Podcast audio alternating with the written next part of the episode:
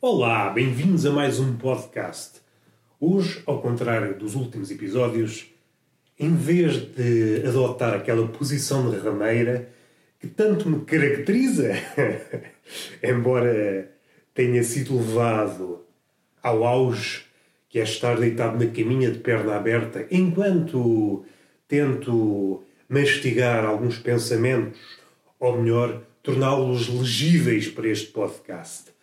Hoje optei por uma posição, como direi, mais séria, sentado.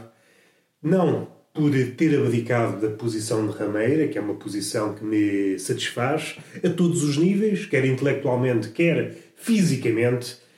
Contudo, esse quarto faz fronteira com a rua e a rua está a ser povoada de obras. Então tive que me recolher, regressar à base, ao sítio onde gravei mais podcasts.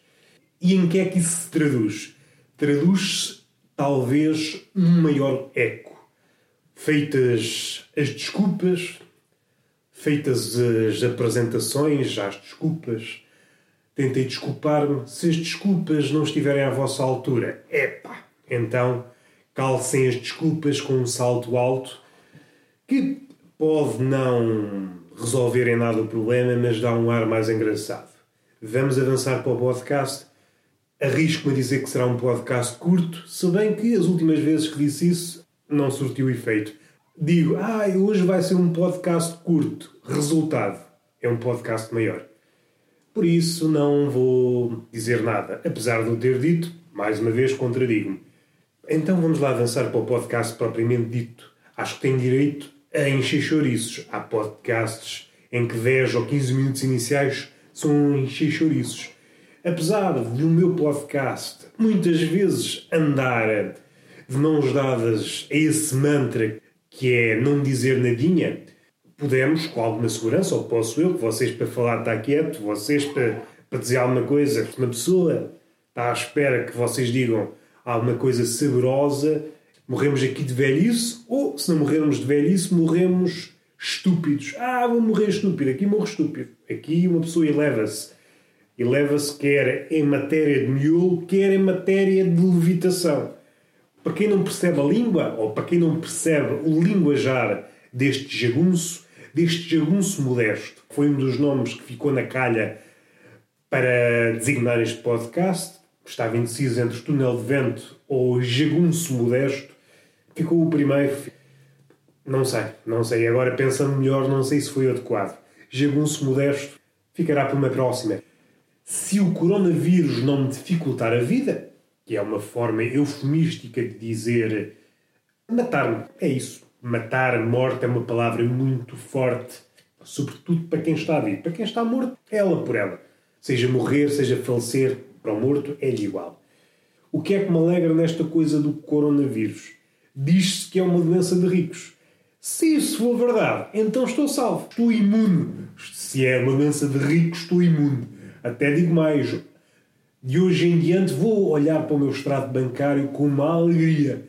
E quando olhar para trás, está tudo a falecer e eu ali alegre, com uma saúde de ferro, graças à minha miséria. Devemos olhar sempre a vida pelo prisma do otimismo, que é um prisma que não estava à venda na altura de Newton. Newton descobriu a composição da luz, a luz branca nas várias cores, mas não descobriu o prisma do otimismo, que é um prisma mais caro que não está à venda nos sítios convencionais. Vamos avançar, já que o coronavírus tomou de assalto todos os nossos temas de conversa. Vou tocar aqui no coronavírus com alguma cautela, com as mãos desinfetadas, com a máscara, com uma máscara sobre a máscara e, como se isso não bastasse, ponho outra máscara e, acima dessa, ponho a máscara humorística. Talvez assim, com esta segurança estapafúria, possamos uh, tocar o tema coronavírus. Eu pensei aqui numa coisa no coronavírus. Pensei aqui uma coisa, já de si, é enverdar por um caminho. Não me é caro pensar nas merdas Fui este fim de semana, mais propriamente domingo, ao Alentejo. Os meus velhotes, e quem diz velhotes diz avós, fizeram anos, fazem anos próximos e juntámos os velhotes. Ainda estão rijos, rijos na medida em que ainda se mexem, ainda pensam por eles ainda têm a sua independência. Deve alegrar toda a gente, mais a mais eles próprios. Olho para eles já com alguma inveja, porque muitas das coisas que eu possuo, o que é que eu possuo mais? Não me vou contradizer, sou na miséria. O que é que eu possuo? Muitas das coisas que aparecem numa idade avançada já eu adquiri. Dores nas costas, este olhinho pisco que já vê pouca coisa. Ou seja, eu posso olhar para a minha vida de forma negativa. Ah, já tenho as doenças de um velho. Sou um velho em formação. E se olharmos para a vida de uma forma maldosa, de uma forma onde não podemos colher ensinamentos, então poderia dizer: é pá, a minha vida é uma miséria. Não é que não seja, mas temos sempre forma de retirar ensinamentos da vida. O que é que está a acontecer? Eu sou um velho em formação. E se eu conseguir olhar para a vida e para a dor, e dores concretas, né? a dor abstrata, a dor da alma, não, ela também existe, também está presente, apresenta-se a tempo e horas, pica ao ponto e está cá sempre presente e também tiramos alguns ensinamentos. Mas eu falo de dores concretas, nos ossos, nas costas, aqui junto ao pescocito. Eu devo conseguir relacionar-me com estas dores. Se chegar a velho, terei uma relação mais fecunda com estas dores. Traduzido, seremos amigos. Porque antigamente era uma dor que chegava em velho. Dores que chegavam em velho e o velho não tinha tempo para se afeiçoar, para criar uma relação. E hoje as coisas estão feitas de forma mais pensada. As dores aparecem em tenra há pessoas, segundo ouço dizer, bem, não são bem pessoas, são crianças, as crianças ainda não são bem pessoas. Se eu me vejo como um velho em formação, a criança é uma pessoa em formação, é um adulto em formação. Vamos também analisar as coisas friamente. A criança está em formação, está a contragosto. Se fosse pela vontade da criança, faltava à escola convencional e faltava também à escola da vida. A criança, se pudesse, passava a vida toda, não na escola, não na escola da vida, mas atrás do pavilhão da escola da vida. Onde é que fica esse sítio? Não sei, é um sítio utópico. Talvez exista, talvez não exista, mas vocês percebem a ideia. Cada um de nós tem um pavilhão da escola da vida onde passa algum do seu tempo. Vamos para os terrenos do concreto, vamos sair da arena metafórica.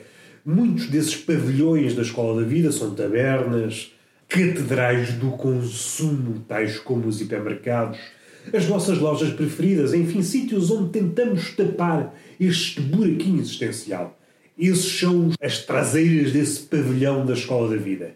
Vamos afastar-nos desta análise metafísica da vida utilizando termos corriqueiros. Vamos afastar-nos. O que nos interessa é o coronavírus. Os meus avós moram no Alentejo e eu comecei a pensar numa coisa porque, chegado ao Alentejo, tive que beijar para lá dezenas de velhos. E menos velhos, mas uh, não podemos fugir à verdade. Mais a mais, porque eu sou sedentário, ok, também aqui já me estou a contradizer. Tem alguma relação com a verdade? Sim, mas talvez uh, vou confessar uma coisa: é que verdade ou mentira a mim também não me diz nada. As ligações que possam, porventura, existir, quer com a verdade, quer com a mentira, são fruto da minha postura de sedentário. Traduzido, eu não posso fugir à verdade e também não posso fugir à mentira. Eu sou o sedentário. O que é que é um sedentário? É um homem estátua que não soube vencer na vida. É alguém que não pôs a render a sua inércia. O homem estátua põe a render a sua inércia e tira daí alguns dividendos. O sedentário é alguém que é mais apaixonado à arte da inércia. Não quer saber se tira rendimentos daquilo. Isso depois, mais à frente, amargura-o. Porque o sedentário, se continuarmos nesta ligação entre sedentário e homem-estátua, o sedentário vê-se como um homem-estátua incompreendido. Isso depois amargura-o, faz com que se volte para os vícios, etc, etc. Regressando ao tema que nos interessa. Chegado ao Alentejo, tive que beijar, é tipo um cortejo de velhinhos, que veem alguém mais novo e dizem: opa, está aí bochechas para beijar, então vamos a isso. Como eu vivo no Algarve e passei há algum tempo na capital do Império, consigo ter pelo menos algumas leituras sobre o assunto. Se há capital do beijo ou região onde se pratica o beijo, é quase uma imposição social. O beijo e o abraço, mas mais o beijo, é no Alentejo. E o Alentejo não podemos fugir à verdade, como eu há pouco estava a dizer. Eu, pelo menos, não posso. Enquanto sedentário, seria ir contra a minha natureza, desatar a fugir. Mais uma vez, como disse, não é que eu seja amigo ou inimigo da verdade, amigo ou inimigo da mentira, é tudo fruto das consequências de eu ser sedentário. É que chegar primeiro. No fim de contas, nós dependemos, eu pelo menos, mas se calhar estamos juntos no mesmo barco, que é um barco que pode voltar a qualquer minuto, já que somos gordinhos. Sou um gordo praticante, há aqueles gordos. É, como é que és gordo? Não sei. Eu não como, não como, não. Eu sou gordo. Há justificação para eu ser gordo porque tenho uma relação próxima com a comida. E, mais que isso, também não posso ter medo das palavras. É uma relação apaixonada. E só não digo mais vezes amo-te a uma francinha porque depois sou olhado de lado. De vez em quando sai entre garrafadas amo-te. Uma pessoa não pode esconder o amor que tem pela comida. Dando esse passinho atrás, eu sou dependente dessa corrida que me é alheia. A mentira e a verdade correm e a que chegar primeiro a mim é com essa que eu vou entabular conversa. Vamos ao cortejo de beijinhos. Não podemos fugir da, da verdade nestas duas coisas em relação ao Alentejo. Primeiro, os velhos abundam, é uma espécie que prospera como em nenhum outro lado em Portugal. Há uma ligação muito próxima com as pessoas, seja no abraço, no aperto de mão. Estou em condições de afirmar que é uma relação ímpar, que não existe em mais nenhum ponto de Portugal e talvez até vamos arriscar do mundo. Se há sítio onde se pratica o aperto de mão e o beijinho é no Alentejo. Isto, noutra época, podíamos dizer, sim senhor, é um povo quente, é uma região quente onde se pratica o carinho. Imaginem, vocês estão encafuados num sítio qualquer, noutro país, é pá, me faz falta é beijinhos, abraços e apertos de mão. Vou emigrar. Onde é que vai emigrar a pessoa? Se quer ter um futuro melhor, vai para o Alentejo. Ideias que eu dou. Ideias que eu dou que às vezes, ah pá, só dás ideias de merda no podcast, é só raciocínios de merda, às vezes metes-te a falar de coisas que ninguém percebe, de literatura, poesia e o mais, para utilizar uma expressão a Virgílio Ferreira, parece que cometi uma argolada, ai não vai falar de literatura, e de repente sai-se com uma, um linguajar de Virgílio Ferreira. Vamos dar um passinho atrás. O que é que sucede? É que anteriormente era um sítio ótimo, era o paraíso de quem carecia de beijo, de quem ao cair nas malhas da introspeção, percebe: na minha vida falta beijos, na minha vida falta abraços, na minha vida falta apertos de mão. Então encontrei esse paraíso que é o Alentejo. Hoje em dia, com o coronavírus, desaconselha-se o beijinho, desaconselha-se o contacto próximo, que é assim uma coisa que ninguém percebe o que é. O que é o contacto próximo? Ninguém sabe. O beijinho, o abraço, e o ponto de encontro, um braço neste. Não, já foi disparatado. Vamos lá tentarem vestir o sobretudo. O sobretudo ou a t-shirt, depende da temperatura, da respeitabilidade. O aperto mão, o beijinho e o abraço são desaconselhados. Promovem a propagação do coronavírus.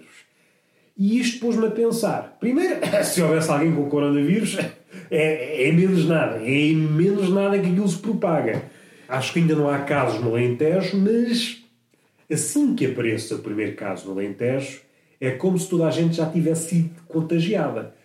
Porque parece-me que esta tradição que remonta há séculos, desde o tempo em que, não, desde o tempo em que os animais falavam, não vai interromper essa tradição. Caso interrompa, está a interferir numa das tradições mais seculares do Alentejo, que é a proximidade, a forma como as pessoas comunicam, se cumprimentam.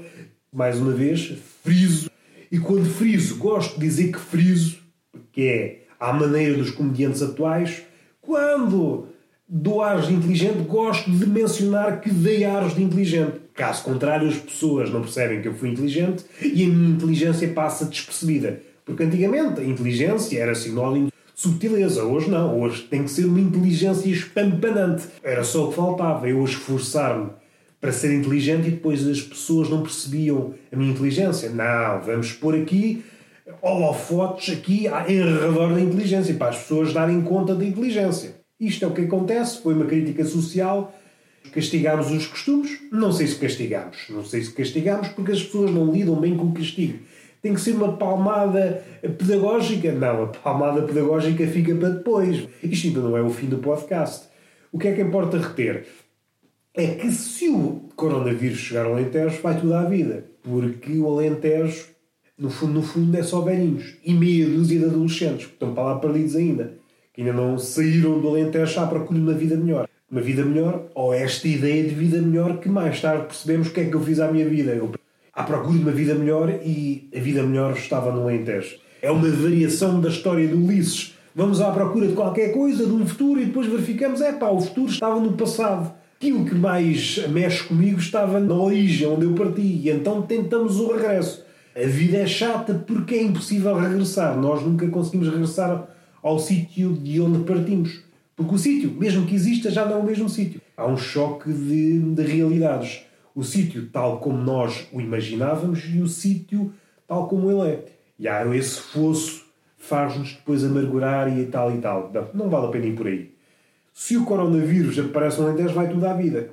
Fica meia dúzia, como eu disse à minha prima, que tem 13 anos, ficas tu a cuidar do, da região. Tu e mais duas ou três amigas. Dás conta disso.